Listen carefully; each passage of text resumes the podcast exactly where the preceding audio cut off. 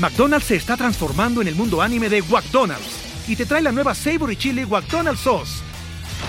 Los mejores sabores se unen en esta legendaria salsa para que tus 10-piece chicken wack papitas y Sprite se conviertan en un meal ultra poderoso.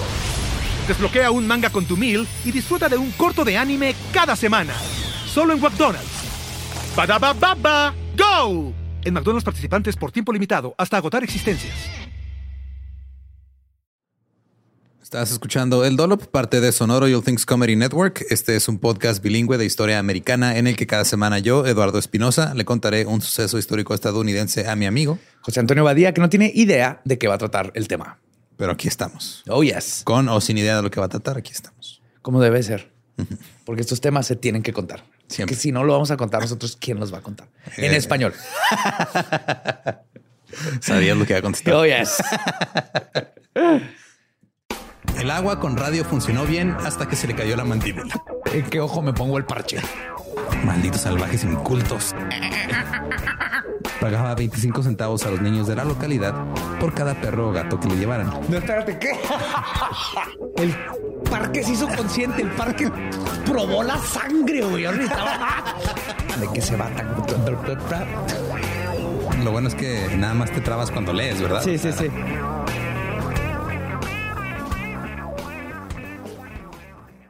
19 de octubre de 1810. Cassius Clay nació del general Green Clay y su esposa, Sally Clay. ¿Cassius Clay? Cassius Clay, no el boxeador. Ah. De hecho, algo no coincidía con las fechas, pero ok, es otro Cassius Clay. Otro Cassius Clay. Hay dos Cassius Clay en la historia de la humanidad. Eso es increíble. ya, ya con eso es increíble. Mira, al final vas a saber por qué. Ah, ok. Eh, nació del general Green Clay y su esposa Sally Clay en Claremont, en el área de Richmond, en el condado de Madison, Kentucky. El general Green Clay fue un soldado que, por cierto, Green Clay es arcilla verde, güey. Nada más me causa mucha felicidad que un güey se llame arcilla verde. Arcilla verde, yes. y fue un soldado. Oh. Fue condecorado y sirvió en la guerra revolucionaria, en la guerra de 1812. Y fue un agrimensor muy exitoso, que además de acumular 16 mil hectáreas en varios terrenos, territorios, tenía negocios lucrativos, tenía destilerías, tabernas y ferries transportados, este, para transbordar gente. ajá, en barco. Para gente que no sabe qué es la agrimensura, literal eran los güeyes que en ese tiempo, digo, ahorita se le conoce a los que, a los que son como topógrafos que nomás están midiendo eh, terrenos y cosas. Pero en ese tiempo los agrimensores eran los que literal iban a un terreno, un territorio y lo reclamaban para eh, el gobierno estadounidense en ese tiempo. Ya. Qué bueno que lo explicaste porque me dio pena preguntar qué era, asumiendo que todo el mundo sabía, pero además los tontos. Era, eran los que iban con los exploradores y los pioneros y les decían, que va a este terreno, pues ve y mídelo y si hay nativos, suerte. Más tarde en la vida fue elegido miembro de la legislatura de Kentucky. Green fue contemporáneo de Daniel Boone, que Daniel Boone fue de los pioneros que descubrió los territorios de Kentucky, que los hizo habitables. O sea, porque no había manera de llegar a Kentucky. Este güey descubrió el camino ya con después de Daniel Boone se fue un chingo de gente para allá. Oh, ok. Green Clay partió de Virginia junto al, igual que Boone para explorar el país cuando tenía 17 años y terminó trabajando como agrimensor en Kentucky. Ahora, la razón por la que tenía tanto territorio a su nombre es porque en ese tiempo los agrimensores tenían derecho a tomar la mitad de la tierra como pago por sus servicios. Oh, en lugar de lana. Ajá, no te pagaban, no te daban dinero, pero te quedabas con la mitad del territorio que pues, este, reclamaras, básicamente. Buen deal, es muy buen deal. Ajá.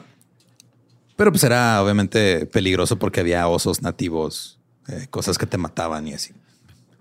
La esposa Sally era una bautista calvinista que crió a sus hijos para que fueran honestos y lucharan por lo que creían que era correcto. Cassius dijo más tarde que le debía el desarrollo de su carácter a su educación severa. Cassius era el menor de seis hijos. Cuando era un adolescente, una esclava llamada Mary, que era su compañera de juegos de la infancia, mató a puñaladas a un cruel capataz llamado Payne porque le dio pánico, porque ya lo, eh, eh, llegó Pain y la amenazó. Pain. Sí. Se Capata se llama dolor. Ajá. Pain. Yes. Wow. Entonces llegó Pain, la amenazó y le, que le iba a golpear o algo y Mary reaccionó. Defensa propia. Muy bien, Mary. Mary fue absuelta por un jurado de 12 hombres blancos, ya que claramente fue en defensa propia. Wow. Pero. Te encanta, ¿verdad? Lo haces a propósito. me dejas, me dejas empaparme en gloria y un buen momento en la historia, solo para no dejarme caer. Presionaron al hermano de Cassius, que estaba a cargo de la granja en ese momento, para que la vendiera río abajo. O sea, vender río abajo literal era la vendían más al sur, donde los iban a tratar más culero. El destino de Mary afectaría a Cassius por el resto de su vida. Clay asistió al seminario de Madison en St. Joseph's College en Bardstown. Mientras estaba ahí, se enteró de que su padre estaba muriendo. Corrió a casa y mientras su padre yacía en el, su lecho de muerte, dice que señaló hacia el, había el cementerio familiar ahí en, en el terreno, que su papá señaló hacia allá y dijo: Tesoro, acabo de ver a la muerte entrar por esa puerta. Oh shit. What? Y en ese momento murió. Green Clay fue generoso con sus hijos en su testamento. Les dejó tierras y esclavos. Porque eso se heredaba antes. Oh, fuck. No me acordaba de ese pequeño detalle. Pero también liberó a algunos esclavos. Les dio 20 hectáreas de tierra y 20 dólares. Está bien, ¿no? Cassius Clay asistió a la Universidad de Transilvania en Lexington y luego fue a Yale. Espérate, en Transilvania, en Lexington. Así se llama la universidad. La Universidad de Transilvania está en Lexington, Kentucky. Ok, no, no, no me voy a meter más en, Ya, continúa. Pero ya en Yale, en 1831, escuchó un discurso contra la esclavitud por parte del abolicionista William Lloyd Garrison. Y ahí cambió la trayectoria de su vida. A partir de ese entonces, Cassius Clay pasó gran parte de su vida oponiéndose a la esclavitud y trabajando para erradicarla. Ok. Clay pronunció su primer discurso contra la esclavitud el 22 de febrero de 1832 durante una celebración del cumpleaños de George Washington. Ahora, al principio, Clay era un emancipacionista, no un abolicionista. La diferencia es que eh, los emancipacionistas querían eliminar la esclavitud por medios legales y poco a poco. Los abolicionistas querían terminarla ya, costara lo que costara, fuera violento o no fuera violento.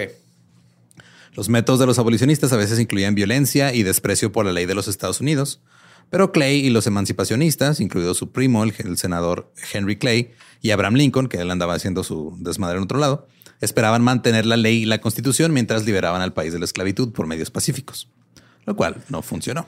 Exactamente. Porque se llama burocracia, esa forma y todos sabemos cómo funciona esa chingadera. Eh, no, no funciona. No, no funciona exactamente. Ahora, después de Yale, eh, Cassius regresó a la casa de su padre, que, que su padre había construido y que se le había dejado a él. Aún tenía esclavos, aun cuando era emancipacionista, porque el testamento estipulaba Porque que necesitas estar cerca de lo que estás abolicionando, güey, para comprender sus necesidades. Eh, sí. What? También porque, no, en realidad no por eso, pero porque el testamento que le dejó su padre estipulaba que no podía deshacerse de ellos durante varios años. ¿Qué? Sí, o sea, el papá le dijo, te voy a dejar tus esclavos, los tienes que tener por cierto tiempo, güey, nada de que los vayas a liberar. Entonces, Perdón, Rufus, yo por mí estaría feliz que estuvieras ahí rondando por las praderas, teniendo familias, pero hay un, hay un papel aquí hay un que papel dice que aquí no que dice que tú no tienes derechos. Yo tengo los derechos sobre tu vida. Regrésate a tu casita, Rufus. Te veo mañana. Te quiero. Fue hasta 1840 que legalmente pudo liberar a los esclavos, así como a los otros que también le heredó su tía Patsy. Dejen de heredarme esclavos, chingada madre. Para 1844 había liberado a todos sus esclavos con un valor aproximado de 50 mil dólares. Ay, güey. Lo cual es muy extraño de decir en voz alta, güey. Totalmente. Heredó, liberó 50 mil dólares de personas. Así los dejó ir. No es como, o sea, digo, es, es muy común llegar a una, a, a una tienda de barrotes y, eh, deme 10 pesos de jamón. Ay, eh, güey, dame 30 pe- dólares de personas, por favor. ¿Cuántos Porque, están los esclavos a granel? Sí, dame 10 varos de limón y 10 dólares de esclavos para cultivar limón. Pero bueno, esto ¿Los fue, fías? fue 17 años antes de la guerra civil. Liberó a todos los que pudo. No pudo liberar a todos porque ¿Por su padre Oh my God. le había dejado en el testamento algunos a los eventuales nietos que iba a tener hijos de Cassius. Oh, no es cierto. Sí. Entonces había esclavos que estaban ahí, o sea, vieron liberarse los otros, pero porque el testamento legalmente decía, no, estos son para los hijos de Cassius, güey. No los pudo liberar. Perla, yo te iba a dejar ir como a todos los demás, pero mi papá, en lugar de dejarme la pinche estufa de hierro que siempre quise, pues te dejó a ti para mis nietos. Regresate a tu casita, Perla, te amo. Cassius, No. Cassius incluso compraba esclavos a sus vecinos y los liberaba. Oh. Y a sus vecinos no les gustaba ese pedo, obviamente. Porque luego lo que Cassius decía es de que les daba trabajo en su propiedad, pero trabajo, o sea, como empleados, bien pagado y todo, no como esclavos. Y eran libres, Y eran libres. Obviamente a los vecinos no les gustaba este desmadre. Cassius volvió a ingresar a la Universidad de Transilvania para obtener un título en Derecho. Y, y en Draculismo. Oye, si vas a la Universidad de Transilvania, más vale que, te- que tengan así vampirismo 1. Ajá. Este. Tienen los dormitorios y duermes en un ataúd. Ajá. Mientras estuvo ahí, conoció a Mary Jane Warfield, que era hija de un médico y una de las primeras criadoras de caballos de Kentucky. A la familia, especialmente a la madre de Mary Jane, no le caía bien Cassius Clay. Justo antes de que Cassius y Mary se casaran, un antiguo pretendiente de Mary llamado Delaray le envió una carta. En ella decía que Cassius había desvirgado a una joven, que había tenido que mudarse a Texas en desgracia y que además se acostaba con sus esclavas. Entonces, el ex le oh, mandó ajá, un DM a la, a la, a la chava del güey con el que te vas a casar. Una vez este, desvirgó una chava, la mandó a Texas y luego se, se acuesta con sus esclavas. Y me dijeron que quiere más la estufa que a las esclavos que le dejó su papá, ¿eh? Ahora Cassius fue a Louisville para enfrentarse a Delaray, le mostró la carta y le exigió una disculpa. Como no recibió la disculpa, Cassius le dio una paliza al güey, Muy bien. literal, con un palo de nogal que había Oh. traído justo para partirle la madre. Ah, no. Qué bonita escena. güey. Ajá, un amigo de Cassius mantuvo a los demás a raya con un arma mientras él procedía a partirle la madre a Delaray con su palo. Eso es caballerismo puro. güey. Después de que Cassius terminó, le dijo a Delaray dónde se hospedaría si deseaba continuar. Y rápidamente llegó la noticia de que Delaray solicitó un duelo. Oh, shit. Intentaron batirse en duelo dos veces, pero la multitud que se presentó era demasiado grande como para que pudieran continuar. Se volvió Se un problema de logística. Sí. Finalmente, Delaray sugirió que se batieran en duelo el día que se supone que Cassius y Mary se iban a casar. Entonces Oh. Cassius dijo, ay, no mames. O sea, si quieres batirme en duelo, me lo pides después, yo me voy a ir a casar. Ahí vengo. Se casó con Mary el 26 de febrero. Un par de días después le llegó la noticia desde Louisville que Delaray lo estaba llamando cobarde por huir y por no eh, presentarse al duelo y que le daría una paliza si alguna vez lo volvía a ver. Oh, oh. Cassius decidió hacerle una visita a Delaray en su viaje de regreso de St. Louis. Llegó a... Si es que durante todo este tiempo su esposa está así de que ya, güey. ya. Déjalo ir, chingada Acabamos madre. de casarnos, déjalo. güey, ¿Por qué puedes dejar ir a tus esclavos, pero no puedes dejar ir a este cabrón? Porque mis esclavos me respetan. Por eso, Mary. Tienes que aprender, Mary. Es cosa de hombre. Mi vara necesita probar respeto. Así que fue a visitarlo a Delaray, este, ahí a Louisville. Obviamente llevaba su pistola y lo esperó en el vestíbulo del hotel donde Delaray se estaba hospedando. Delaray entró al hotel, lo vio, se puso pálido y salió corriendo. Clay, este Clay esperó un día más, pero no hubo ningún duelo, por lo que se fue. Al día siguiente llegó la noticia de que Delaray se había cortado las venas en una tina del hotel. What the fuck? Así es. Cassius ingresó a la política, fue elegido representa- representante estatal del condado de Madison en 1835. Perdió al año siguiente, luego fue elegido nuevamente en 1837, lo cual era muy sorprendente porque se la pasaba hablando en contra de la esclavitud. Ajá. Sus discursos le ganaron elogios por sus habilidades para hablar, pero enemigos por su contenido al hablar. O sea, y estaba, estamos hablando de Kentucky, güey, que es un estado que hasta la fecha tiene muchos problemas bastantes, sí. raciales. Era amenazado muy a menudo y su esposa era la única otra persona en contra de la esclavitud en su familia. Todos los demás están a favor de la esclavitud. Sí, pues pinche clachus le dejaron toda la herencia, ya lo soltó todo. A mí nomás me dejaron fácil, a las mí no- pantuflas del abuelo. A mí no me dejaron ningún esclavo. Pues bien fácil, ¿no? Yo me tuve que ganar mis esclavos a pulso. Yo tuve que trabajar para poder comprarme mi primer, mi primer esclavo. Por eso aprecio el esfuerzo. Este güey le dieron todo y lo dejó ir. Probablemente esos eran los argumentos. No lo dudo, güey. Sí está bien horrible lo cómo podemos ser como humanidad.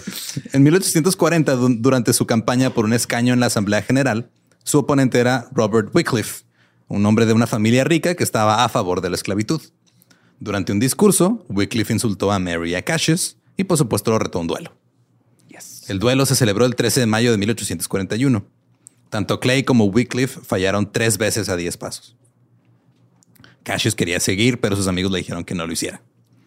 Después de este duelo, prácticamente abandonó los duelos porque recibió una, una carta de su madre que le decía que la vida era demasiado valiosa para estar teniendo tantos duelos. Pero digo prácticamente porque en realidad tuvo un chingo de duelos más, nada más que ahora era más selectivo al aceptarlos. Ah, bien.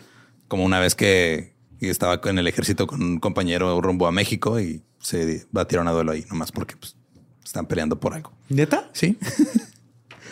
Robert Wycliffe seguía sediento de sangre. En 1843 contrató a un hombre de Nueva Orleans llamado Samuel Brown para atacar a Cassius. La oportunidad de Brown llegó en un mitin político en el condado de Fayette el primero de agosto. Mientras Clay hablaba a la multitud, Brown lo llamó mentiroso y lo golpeó con un paraguas. Porque pues eso podías hacer los discursos. Mentiroso llegaba si le ponías un paraguaso en Sí, conozco el Senado mexicano.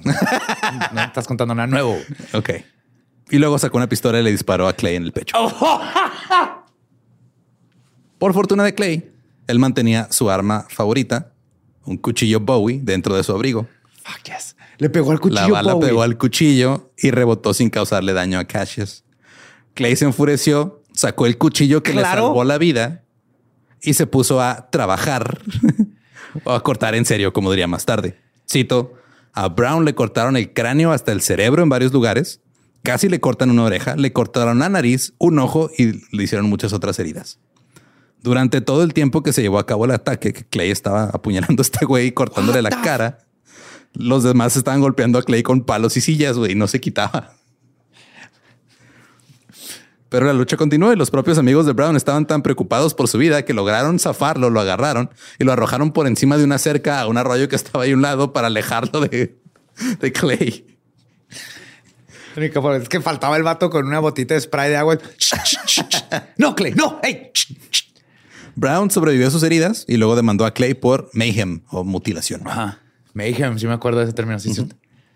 El juicio se llevó a cabo en el condado de Fayette. Clay contrató a su primo, Henry Clay, que era un abogado muy popular. Era senador y era tan querido en Kentucky como Cassius era odiado. O sea, misma familia, a Henry lo amaban, a, a Cassius lo odiaban. Pero aún así, Henry consiguió que este Cash- Cassius fuera absuelto. Sam Brown, ahora con una apariencia muy diferente, murió en una explosión de un barco de vapor en Louisville en 1844. Eh, no había mucho más que explotar, güey. Va como tenía la cara. Y en su autobiografía, Cassius llamaría a Brown el hombre más valiente con el que alguna vez luchó.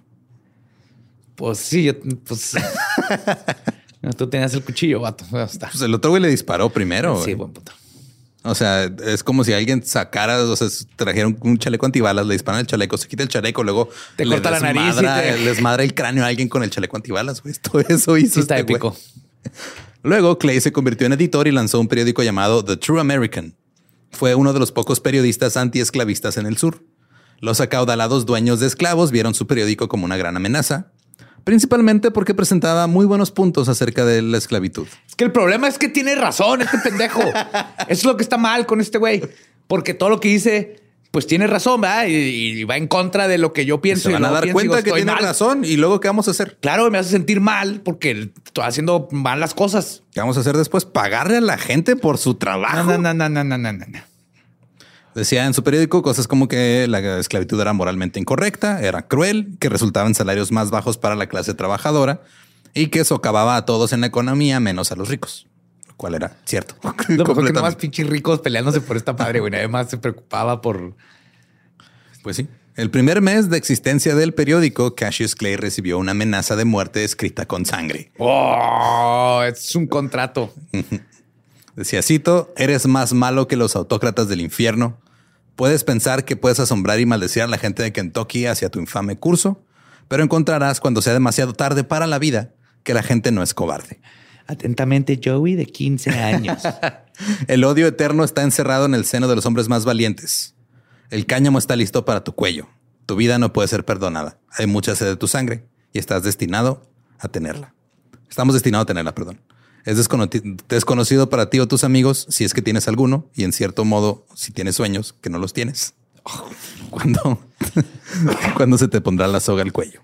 Firmado The Revengers. Oh, queridos Revengers, primero que nada, eh, muy antihigiénica la carta que me mandaron.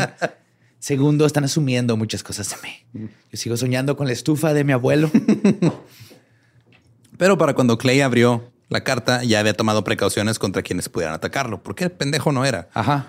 Fortificó las puertas de la oficina de su periódico con láminas de hierro, mandó enrejar las ventanas, mantuvo el edificio abastecido con armas cargadas y con picos de hierro. Y puso latas de pintura amarradas con cable en las escaleras.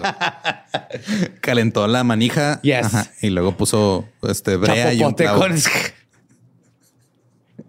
Se, armó de tarántulas. Llenó las, las paredes con pólvora e hizo construir una escotilla de escape en la parte superior del edificio. Qué chingón tener lana para hacer eso. Les dijo a los que trabajaban en, la parte de la imprenta que si alguna vez entraba una turba a chingarlos, debían atravesar la escotilla y volar el edificio. Oh, shit. Desafortunadamente, en agosto contrajo tifoidea los ciudadanos de Lexington sabían que estaba. No, no, desafortunadamente no se metió una turba porque yo quería que me platicara la historia de cómo se les cayó un edificio entero arriba. Pues por eso le dio tifoidea. Entonces la turba dijo: Ah, este es el momento de ir a chingar porque no puede defenderse. Oh, y llegaron mostrándole a sus empleados una orden judicial falsa, desmantelaron su prensa y le enviaron a Cincinnati. Y los que estaban ahí trabajando dijeron: No, ese güey está loco, no vamos a hablar del edificio. Cuando... ¿Qué gente pendeja? Y luego la pobre prensa en Cincinnati sin pasaporte, ni papeles, ni nada, güey. Toda mi familia estaba en Kentucky. Cuando Clay ya se recuperó, simplemente reanudó la impresión de su periódico y luego demandó al líder de la turba y ganó 2.500 dólares. Muy bien. Eso les duele más. Porque pues era una orden judicial falsa. Güey. Cassius decidió pelear en la guerra entre México y Estados Unidos en 1846. Su esposa no estaba complacida, pero él creía que si peleaba en la guerra ayudaría a sus posibilidades políticas en casa y tendría una mejor capacidad para luchar contra la esclavitud. Cassius y sus compañeros soldados fueron capturados casi de inmediato por los mexicanos. Los dos mayores que pusieron había una cajota con tacos de pastor, güey. Llegó todo el regimiento. oh, ¿qué es esto? Sazón. Esto no tenemos de dónde venimos. Los atraparon. Yes. Y uno de los atrapados fue el que lo fundó Taco Bell. los dos mayores que encabezaban su grupo se habían olvidado de, poner centinelas en el camino mientras los demás dormían. Es algo súper básico. Ajá. En un momento los mexicanos iban a matar a todos porque uno logró escapar. Entonces dijeron, güey, pues escapó uno, nos vamos a chingar a todos. Pero Cassius Clay se puso de pie, les dijo a los mexicanos que mejor mataran a los oficiales nada más. Él era un oficial. Maten, mátenos a nosotros, déjenos ir a ellos. Es más, yo les digo dónde disparar y se abrió la camisa. Los directo en el cuchillo este de Bowie. y vas a ver cómo te queda la cara. Los mexicanos se impresionaron y decidieron no matar a nadie. Dijeron, ah, cabrón, este güey tiene huevos. Chingón, güey. Se respeta. Respect. Si algo respetamos los mexas son huevos. y Cassius ahora ya era un héroe de guerra, güey. Entonces regresó siendo héroe de guerra, se pronunciaron discursos en su, en su honor. La legislatura de Kentucky aprobó una resolución por su valor, aun cuando estaban en contra de su antiesclavismo. Pero pues ahora de, ok, no estamos de acuerdo con que quieras liberar a los esclavos, pero gracias por defender a los de tu mismo color. Odio que quieres deshacerte de nuestra fuerza laboral, pero no podemos negar el tamaño de tus cojones. Y legalmente viene en la constitución que hay que premiarte.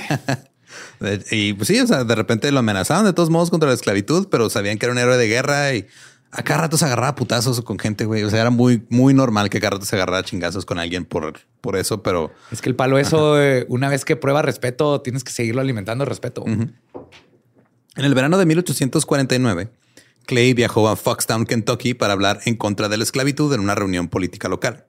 En ese entonces él era miembro del Partido Liberal, que esperaba elegir delegados contra la esclavitud para la próxima convención constitucional estatal.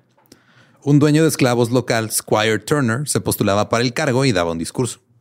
Se supone que después del discurso, Clay iba, Clay iba a dar su discurso pues, contrario. No era como cada quien daba su discurso y así andaban por varios lugares. Pero lo que pasó esta vez fue que ya estaban molestos los amigos y la familia de Squire Turner. Como el discurso era tan cerca de su casa, Clay no traía ni pistola ni navaja, ni cuchillo ni nada. No, no, no se estaba defendiendo. Solo traía, bueno, solamente traía un cuchillo de 18 centímetros, que era nada. Para nada más eso es estúpido. No traía su Bowie knife, no traía su pistola, no traía su palo de nogal, andaba prácticamente desarmado. Sí, sí. básicamente contra un Q-tip en ese tiempo. Mientras Squire continuaba con su discurso, empezó a criticar a los emancipacionistas y se puso muy personal el pedo. Y Squire Turner se pasó una hora más de su tiempo permitido. Echaron la luz y le valió verga. Siguió sí, con su set. Cuando finalmente llegó el momento de que Clay hablara, Cyrus Turner, el hijo del candidato Squire Turner, lo llamó mentiroso y lo golpeó con un bastón. Ahí ya no fue Cassius. paraguas. Ajá. Dijo mentiroso y le pegó con un bastón. Luego, Clay fue rodeado por una multitud que comenzó a golpearlo. Otro de los hijos de Turner, Thomas, trató de dispararle a Clay en la cabeza con un revólver. El hijo de 14, de, de de 14 años de Clay, que andaba ahí con él, que se llamaba Elisha, trató de darle un revólver a su padre, pero Clay lo rechazó. Clay trató de sacar su cuchillo, pero se lo arrebataron. Luego alguien lo apuñaló en el costado con otro cuchillo. Ya estaba sangrando y Clay diría más tarde sobre esto cuando lo apuñalaron, cito, La cagué. Debí haber agarrado el revólver. Pero bueno. pero ya estamos aquí. Y otra cosa que tengo que decir es que me dijeron vamos a Foxtown y llegué está lleno de zorros. No era lo que me esperaba. Entendí mal. Creí que me iba a pasar mejor en Foxtown. Mi error.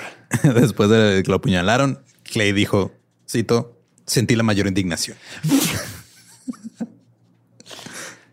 ¿Estás listo para convertir tus mejores ideas en un negocio en línea exitoso? Te presentamos Shopify. Tal vez no lo sabías, pero nuestro podcast More Than Mamis es un negocio y lo empezamos por supuesto para desahogarnos y hablar sobre la maternidad, no para convertirnos en expertas de ventas y del e-commerce. Así que sí, necesitábamos ayuda para vender nuestro merch y poner en marcha nuestra tienda. ¿Y cómo suena con Shopify? Llega otra venta. Shopify es la plataforma de comercio que está revolucionando millones de negocios en todo el mundo. Ya seas un emprendedor desde tu casa o desde donde sea, Shopify es la única herramienta que necesitas para iniciar, administrar y hacer crecer tu negocio sin dificultades. Con Shopify puedo gestionar pedidos, envíos y pagos desde cualquier lugar, brindándote toda la información y estadísticas de tus ventas al detalle. Regístrate para un periodo de prueba con tan solo un dólar al mes en shopify.com barra sonoro, todo en minúsculas. Ve a shopify.com barra sonoro para llevar tu negocio al siguiente nivel. Shopify.com barra sonoro. Logró arrebatar su cuchillo del atacante que lo había tomado.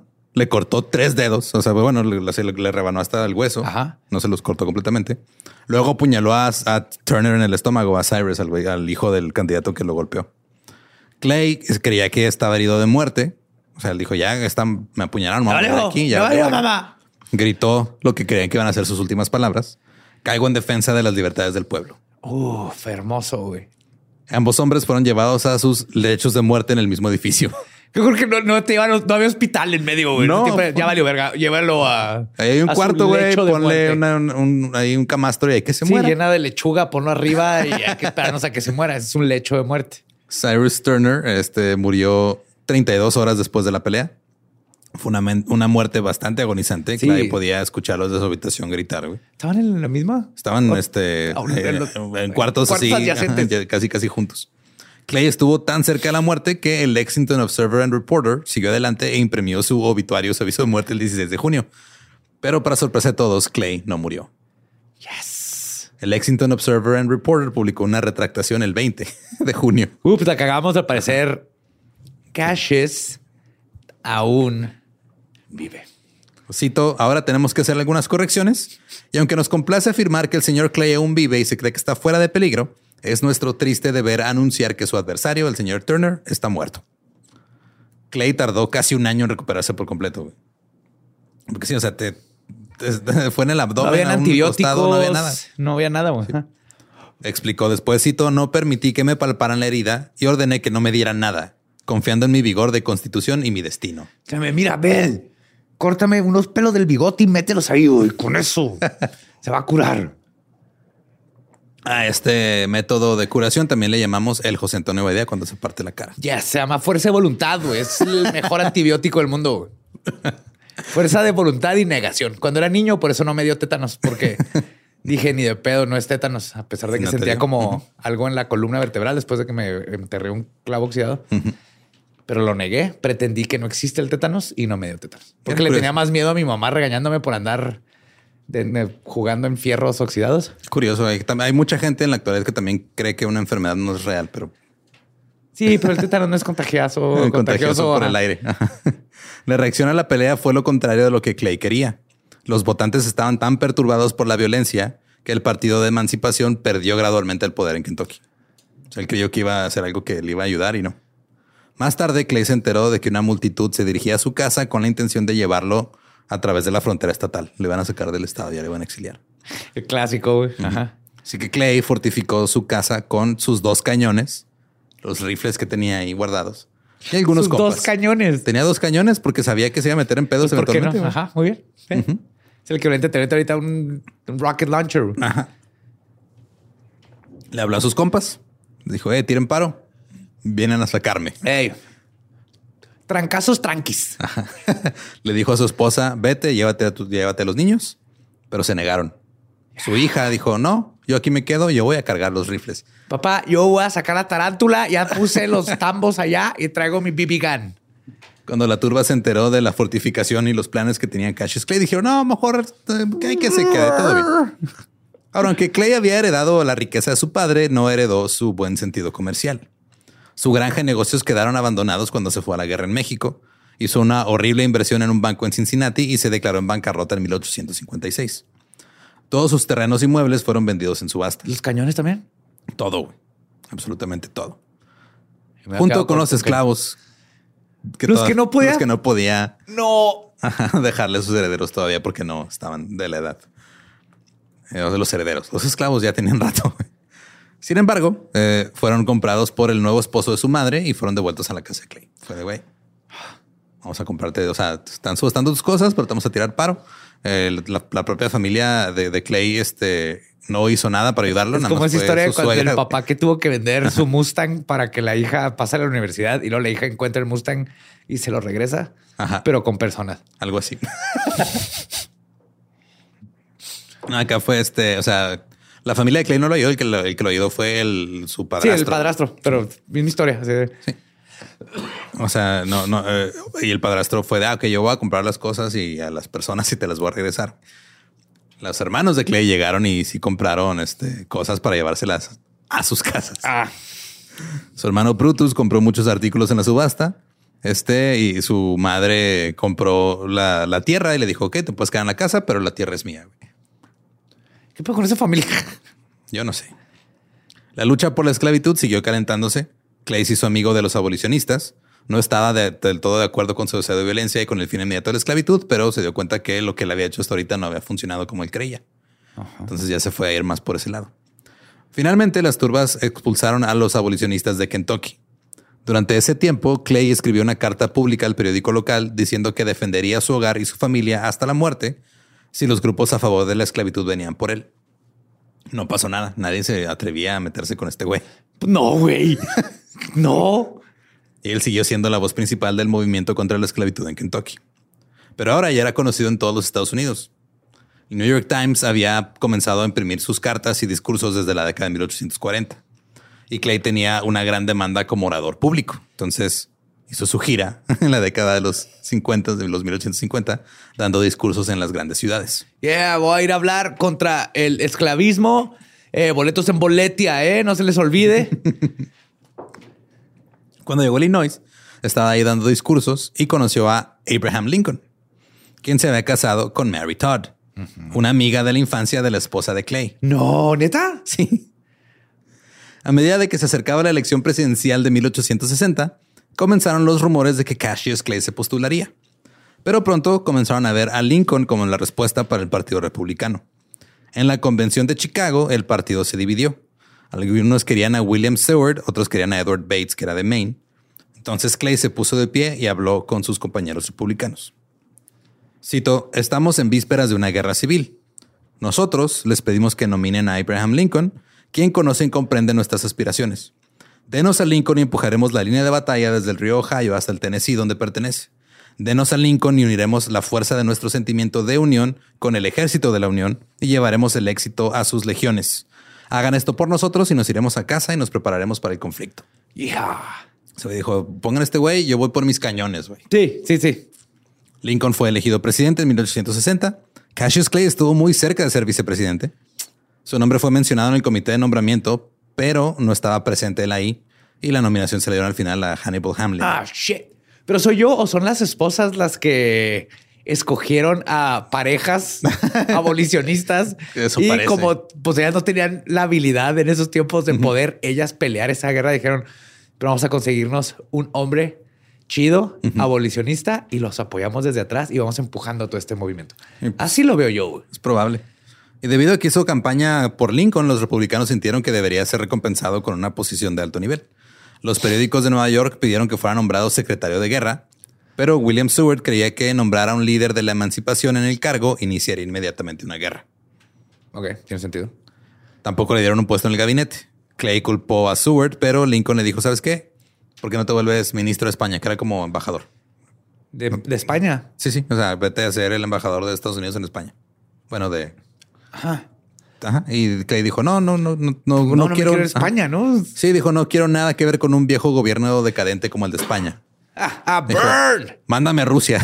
What? y fue nombrado ministro de Rusia. Antes de irse a Rusia, Mary y Cassius decidieron que su hogar era demasiado pequeño y lo ampliarían en lo que se conocería después como Whitehall. Mientras Clay se preparaba para irse, el sur disparó contra Fort Sumner y empezó la guerra civil. Washington, D.C., al estar tan cerca del sur, se consideró en peligro inmediato de ser asaltado por los rebeldes. Clay y el senador este, eh, Lane de Kansas perdón, formaron rápidamente una milicia para proteger la Casa Blanca hasta que llegaron los refuerzos militares. Parte de la milicia acampó en el salón este de la Casa Blanca. El batallón se hizo conocido como el Clay Brigade y aumentó la celebridad de Clay. O sea, este güey dijo, vamos a defender a la pinche Casa Blanca, güey. Este pedo... Aquí yo traigo mis dos cañones. ¿Cuántos trajo cada quien? ¿Eh? ¿Ni uno? ¿Qué? ¿Donas? ¿Por qué traes donas a una guerra, güey? ¿Por qué no trajo cada quien su cañón? ¿No Porque nos va a cañones? dar hambre. O sea, Que nos quedamos con unas donas. Ve a conseguir más cañones. Ok. Cuando llegó el momento de partir hacia Rusia, se decidió que toda la familia iba a irse con él. Se quedaron durante unos meses hasta que se dieron cuenta que no podían soportar el frío.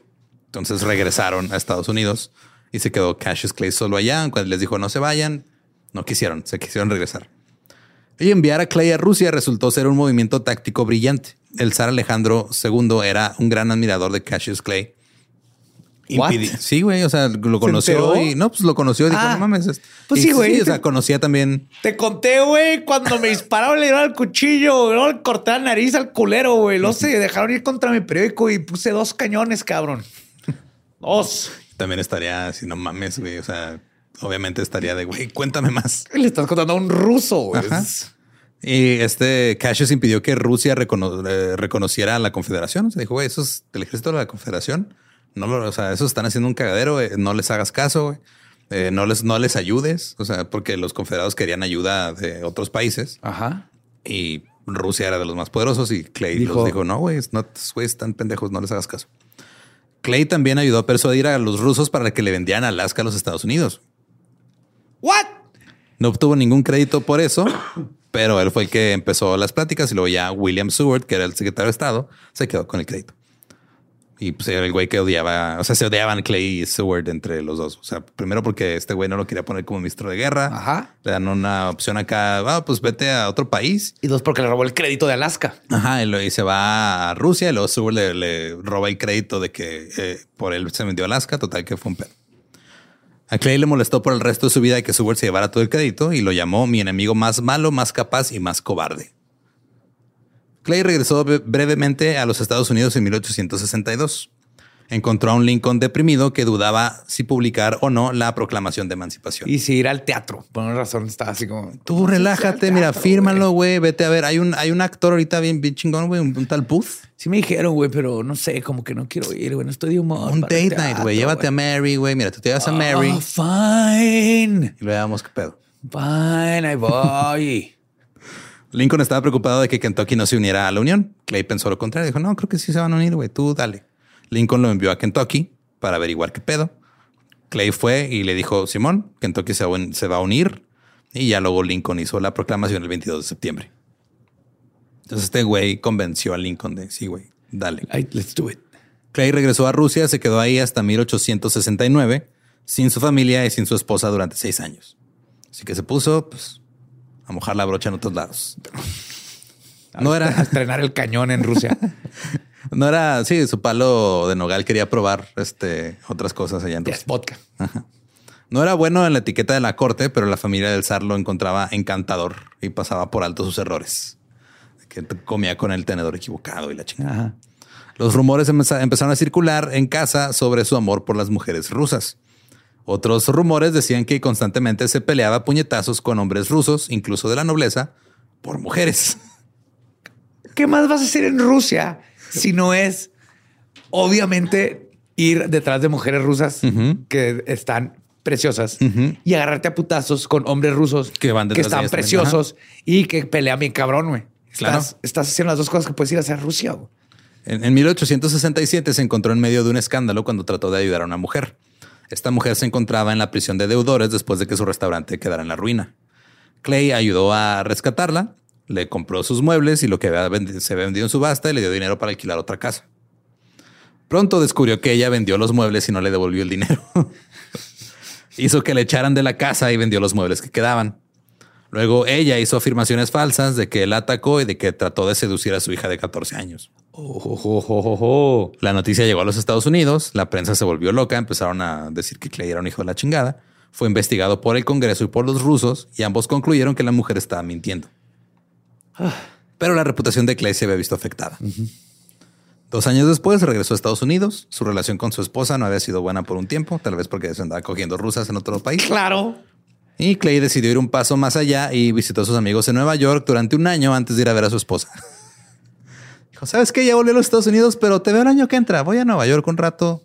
Tengo que reencontrarme. Es que vengo del jale y tú un año para, para descompresar todo lo que traigo allá. No quiero traer el trabajo a ti directo. Sí, necesito ir a, a otro lado. Y cuando regresó a su casa, las cosas no estaban bien. A su esposa le habían dado 8 mil dólares para que remodelara la casa. Se gastó 30 mil. Eh, sus hijos menores actuaron como si no lo conocieran, pues porque la neta no lo conocían. Güey, se se fue cuando estaban bien chiquitos. Y Mary y Cassius lograron mantener apariencias hasta 1871. Pero de repente llegó un niño de Rusia. un niño de cuatro años que se llamaba Leonid Petrov. Y llegó solo, güey. Estoy seguro nadando, güey. Clay renombró al niño Lonnie Clay y lo adoptó. Cuando Mary le preguntó que si el niño era suyo, él simplemente no respondió. Tú no sabes cómo fue en Rusia, güey. Sí, es mío en el sentido de que salió de una cueva y yo fui la primera persona que vio y se amarran a ti. Ajá. Sí, hay, un imprint. Claro. Como los patos, mi amor. ¿Y la cueva estaba rasurada La o no? Cueva estaba fría al principio y ¿sabes qué? Me tengo que ir otro año. Casi al mismo tiempo, el zar envió una pintura de una famosa bailarina llamada Anna Petrov, que Cassius Clay colgó en su casa. El álbum de, de fotos personal de Clay también contenía un par de fotos de ella. Años más tarde, Clay diría que él no abandonó su propia carne y sangre como tantos otros lo habían hecho. Entonces, era su chavito. Claro. Ahora resulta que Mary no estaba nada contenta con la llegada del niño ruso ni con la pintura de la mamá del niño ruso con la que lo engañó su esposo. Así que después de dos semanas de que el niño estuviera en el hogar, Está mamoncísimo. Está mamon- Voy a poner esta pintura en óleo de mi ex. De hecho, ni siquiera es mi ex, la conocí una noche, pero no significa nada para mí. Porque tener esa pintura de óleo en la pared. es que, es que nada más ve, ve la técnica de la brocha. ¿Por qué estás viendo al niño cuando dices eso, Cassius? Después de dos semanas de que el niño estuviera en el hogar, se llevó a sus hijos y se mudó a Lexington. Finalmente se divorciaron en 1878 después de 45 años de matrimonio. Wow. Ahora, ya de vuelta en los Estados Unidos, Clay no tenía mucho que hacer. Toda su vida se había dedicado a deshacerse de la esclavitud y ya habían pasado la, la proclamación de la emancipación. No le quedaba mucho que ofrecer en el mundo político. Ahora vivía en una casa enorme con su hijo Lonnie, el ruso. Sus vecinos continuaron odiándolo, parcialmente culpándolo por la guerra. Y luego una sucesión de capataces negros que trabajaban en su granja fueron asesinados por el Ku Klux Klan. Oh, shit. Y las cosas empezaron a ponerse un poquito raras. Después de que El hijo empezó a vestirse en puro Adidas, tracksuits. Tracksuits. Se sentaba así de cuclillas todo el tiempo. Um, y te digo, o sea, tenía los, tenía los sirvientes que todavía no podía heredarle a sus hijos porque todavía no eran mayores de edad. Es una pendejada. Y tenía a los que trabajaban para él, pero que eran libres. Entonces, los sirvientes de Clay y a los que ya había liberado años antes comenzaron a rebelarse contra él. Comenzó como que sutilmente, de repente le robaban cosas de su casa, luego comenzaron a amenazarlo abiertamente y luego Lonnie enfermó y Clay se dio cuenta que los sirvientes habían estado golpeando y mal alimentando al niño y obligó a todos los sirvientes a irse en 1877. Ahí sí ya se quedó completamente solo con su chavito ruso. Con su rusito. El 30 de septiembre de 1877, Clay y Lonnie estaban montando una mula a través de la propiedad cuando Cassius vio a un hombre en el bosque. Era Perry White, que era el hijo del cocinero al que Clay acababa de despedir. Clay había interceptado cartas de Perry a su madre en las que le hacían amenazas a Clay. Así que se bajó de la mula y le dijo a White, levanta las manos. White alcanzó su arma, la tocó, pero en eso Clay le disparó en el cuello y en el corazón. Huyó para buscar a las autoridades. Cuando llegó la ayuda 45 minutos después, la familia de White ya se estaba llevando el cuerpo. Ah. Lo que significaba o que todos conocían lo que iba a pasar o que habían estado al acecho como Claro, estaban ahí cerca. Ajá, del complot. Ahora Clay estaba en los titulares de los periódicos como el emancipador que había matado a un hombre negro. Eso no está muy, eso no está bien. No. Los periódicos a favor de la esclavitud se burlaron del hombre que mató a un negro al que había alimentado y alojado por tantos años. Clay fue juzgado y fue absuelto por defensa propia, pero comenzó a deteriorarse mentalmente después de este incidente. Claro. Empezó a haber conspiraciones por todas partes, se volvió cada vez más paranoico, creía que había una especie de vendetta contra él y que su ex esposa era la que estaba a cargo. Cuando se divorciaron, una de las estipulaciones era que ella no podía volver a casarse hasta que él muriera, entonces él pensaba que lo estaba tratando de matar para poder Wait, what? Sí, ¿Se puede poner eso en un contrato de matrimonio? se podía. Era, no era un prenup, era un postnup. Post no, ajá. Es, No te vas a casar con nadie hasta que me muera. Ah, pues ya veremos. De hecho, sí, está muy peligroso hacer eso. Yo creo que por eso lo quitaron. Yo creo. Los mismos vatos que lo- se les ocurrió después dijeron, ay, la cagamos, güey. No, no, no, quita esa madre. Así que Clay se compró cuatro feroces perros guardianes que patrullaban su propiedad. Llenó la casa de pistolas cargadas por todos lados y cuchillos Bowie.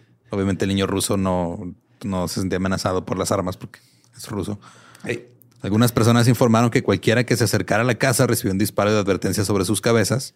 Instaló sus dos cañones Of course. y los llenó de piedras, clavos, ladrillos y lo que pudiera para nomás tirar el chingazo de metralla. Comenzó a llamar a su hogar Fort General Green Clay en honor a su padre y ahora era apodado por todos el León de Whitehall. O, eh, entre la colonia, el loquito de la, del rancho. era el león de no, tú tira al león, güey. Tú- Sí, sí, sí. No, espérate, no tires al león porque el león te va a tirar de Sí, vuelta. sí, tiene dos cañones ese pendejo. Clay realmente solo estaba cerca de sus hijos Green y Lonnie, pero luego Green murió en 1883. Lonnie se fue a la universidad en Richmond y Clay ahora estaba ya viviendo completamente solo. Aparte, o sea, solamente tenía contacto con gente que contrataba de repente para que le ayudaran en la propiedad a limpiar o hacer cosas. Y este, a veces lo visitaban algunos de sus hijos. En sus, en sus memorias, Cassius escribió que estaba tan solo por la noche que dejaba que los murciélagos volaran por la ventana para poder escuchar el sonido de la vida en la casa. Si vamos a la mitad y este vato se transformó en un Batman, en la segunda parte estar épico. Pero que Edgar Allan Poe salió. Ajá, sale de ahí. triste, mi hijo ruso no deja de no estar en cuclillas. Dejo que los murciélagos me acaricien. Son mis únicos amigos. Un reportero del New York Journal logró que Cassius lo dejara entrar para una entrevista y describió su casa. Cito, las vallas están en ruinas, no hay señales de vida en el lugar, una estatua de pie entre los árboles, un fantasma de la grandeza de otros ayeres. Grandes jarrones de mármol que alguna vez adornaron el acceso a la entrada principal se han caído, las persianas están todas cerradas, ningún perro ladra ni siquiera para saludar o advertir de un intruso. La hierba se ha abierto camino en grietas donde no debería estar. Las cortinas de seda de la gran puerta están deshilachadas y desteñidas. En el suelo hay periódicos viejos y trozos de cajas.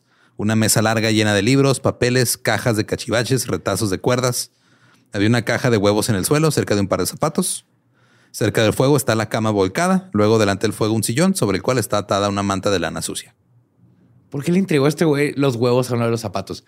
No sé, quiero saberlo porque a mí también. Yo también me hubiera fijado en eso. Sí, ¿por qué dejas ahí la caja de huevos en los zapatos? No, eso es el mayor misterio. Todo de- lo más lo entiendo, güey. Eso es lo que no entiendo. Sí, o sea, te entiendo que ya este es un viejito eh, que no tiene contacto con la vida y que su misión de vida la cumplió como 30 años antes de morir. Pero qué pedo con la caja de huevos en los Sí, zapatos. los zapatos. El reportero también notó un revólver Colt y un cuchillo Bowie siempre al alcance de Cassius Clay. Claro. Ahora, el público no había oído hablar de Cassius Clay durante años, pero todo eso cambió cuando en, 1900, eh, perdón, en 1894 Clay se enamoró de Dora Richardson, la hermana de un aparcero que trabajaba en su tierra. Aunque era muy pobre y pertenecía a la clase criminal, porque si le decían la clase criminal, Ajá. era hermosa para Clay. Escribió un artículo para el New York Journal elogiando su largo cabello rojo, sus ojos grises y su voz. El 13 de noviembre se casaron. Cassius Clay encontró el amor de nuevo. No mames, con una Él irlandesa. tenía, él tenía escocesa. 84 años, ella tenía 15. 84. ¡Ah! ¡Te fucking odio! ¡Te fucking odio, güey! Se casó con Lo una hiciste a propósito. Lo hiciste a propósito. Yo veo así una irlandesa de 70 años, pelo rojizo. No, casi 70 con años era lo que le llevaba a su nueva esposa de diferencia de edad. Te odio, güey. Ay, güey. Los hijos de Clay habían tratado desesperadamente de detener la boda, disuadiendo a dos hombres de oficiarla antes de que finalmente se casara con ella en secreto. Se hubieran bajado, era más fácil tirarle un pedo y bajársela. Cuando la noticia de la boda se hizo pública, la comunidad se indignó de inmediato. Una turba de unos 30 hombres se presentó en Whitehall creyendo que Clay se había vuelto loco y tenía prisionera a la niña. Clay salió armado con dos pistolas y un cuchillo. La violencia se evitó cuando la niña se acercó a la ventana y dijo que no, no soy ninguna prisionera, soy su esposa. Wow. Podemos suponer que todo el mundo se fue muy sacado de pedo de ahí. Yes. El matrimonio con Dora solo duró cuatro años. Más tarde, Clay dio varias razones para haberse casado con ella. Dijo que ella era su ama de llaves, era la limpiadora y la gente hablaría si nada más estu- estuviera viviendo una niña ahí. Entonces tenían que casarse para salvar su honor. Y pues era huérfana y le estaba ayudando. Y pues, y luego al final dijo, no, pues es que la neta era un experimento social. Y, y- y no eran mis fotos. Ajá. Oficial. Cito, al casarme con Dora Richardson, mi esposa campesina, no solo me casé para complacerme a mí mismo, Dora, mi esposa campesina. Suena sitcom, güey. También me casé, me, reivindi- me casé para reivindicar el principio de que el príncipe y la campesina deben casarse si así lo desean. Sí, güey. O sea, sí. Pero, no, sí tiene 15 Tú Tienes años. 84. Creo que no está entendiendo el problema. Cuando Clay tenía 92 años, tres hombres irrumpieron en Whitehall una tarde en un intento de o robar o atacar al anciano. Pero seguía siendo motherfucking Cassius Clay. Claro, güey. Pinche tenía pistolas que disparan cuchillos. Le disparó a uno, evisceró al segundo con un cuchillo Bowie e hirió gravemente al tercero antes de que escaparan. Viejito de 92 años le partió la madre a tres güeyes. Holy. Clay falleció el 22 de julio de 1903 y como testimonio de su trabajo en contra de la esclavitud, la gente que fue a su funeral incluía gente blanca y gente negra y en su funeral un periódico escribió, cito, nunca se presenció una escena más impactante en el camino a Richmond donde se llevarían a cabo los servicios funerarios. Desde cada humilde cabaña negra a lo largo del camino y en cada cruce de caminos, las madres y los niños grandes cargaban a los que eran demasiado pequeños para caminar. Los negros se alinearon para presentar sus últimos respetos al hombre que a quien honraron como el Abraham Lincoln de Kentucky. Oh. El 11 de noviembre de 1912, nueve años después de la muerte de Cassius Clay, Herman H. Clay, descendiente de esclavos afroamericanos que se habían criado en Whitehall y que fueron liberados por Cassius Clay, nombró ¿Tiene a su hijo? Cassius Marcellus Clay en homenaje al abolicionista, güey. O sea, Cassius Clay liberó al papá de Muhammad Ali. No mames. Ajá. Por eso se llamaba. Se me ha olvidado Cassius totalmente ese, esa tangente de la historia. Cassius M. Clay Jr. se desarrolló como boxeador campeón de peso pesado, se hizo famoso. Después de convertirse a la nación del Islam, cambió su nombre a Muhammad Ali. Eh, y lo cual es muy irónico porque cuando lo hizo estaba denunciando su nombre de esclavo. Ajá. Pero, Pero hey, flotaba con una mariposa y te picaba como, como una abeja. Pero esa es la historia del abolicionista Cassius Clay y por qué se llamaba así Muhammad Ali. Holy shit. ¿Qué pasó con la niña de 15 años, güey? ¿Le- ¿Se quedó con la casa mínimo? No, ya se habían divorciado. Ah. Supongo que dijo, ya tengo 19 años, sí era una fase. Mejor me divorcio. Bien, qué bueno. Porque sí, o sea, él se casó a los 84 con ella, a los 88 se casó otra vez, a los 92 lo intentaron atacar. Tú sabes que pensaron que era una buena idea, güey. Viejito, güey, Está ¿qué nos va viejito, ¿qué nos va a hacer? hacer, güey? Ya, ya no puede, güey, ya. no Salió con sus pistolas que disparan Bowie knives y tómala, güey. Si quieren escuchar el episodio en inglés, es el episodio 54 de The Dollop. Cassius Clay se llama también. Recuerden que nos pueden seguir en todos lados como arroba el Dollop. Recuerden que tenemos mercancía. Miren, tengo Oh, una taza y un tarro y playeras. Ahí también están nuestras redes. Ahí me encuentran como arroba ningún Eduardo. Mí me encuentran como el va diablo. Y si no conocen su historia, están este, destinados a creer que no les voy a así aventar un anzuelo para luego torturarlos con datos culeros. Llevo 109 episodios haciendo esto, José Antonio. Yo sé, güey, pero ya, ya me conoces, güey. Abusas, abusas de mi pendejez. Eso debe ser un delito. ¿Estás listo para convertir tus mejores ideas en un negocio en línea exitoso? Te presentamos Shopify. Tal vez no lo sabías, pero nuestro podcast More Than Mamis es un negocio y lo empezamos por supuesto para desahogarnos y hablar sobre la maternidad, no para convertirnos en expertas de ventas y del e-commerce. Así que sí, necesitábamos ayuda para vender nuestro merch y poner en marcha nuestra tienda. ¿Y cómo suena con Shopify?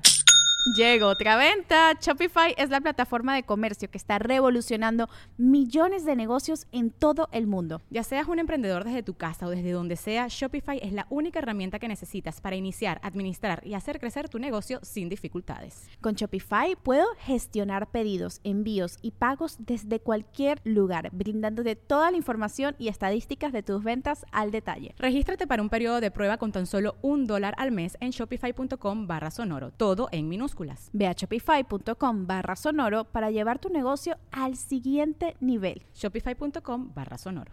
Waiting on a tax return? Hopefully it ends up in your hands. Fraudulent tax returns due to identity theft increased by 30% in 2023. If you're in a bind this tax season, LifeLock can help.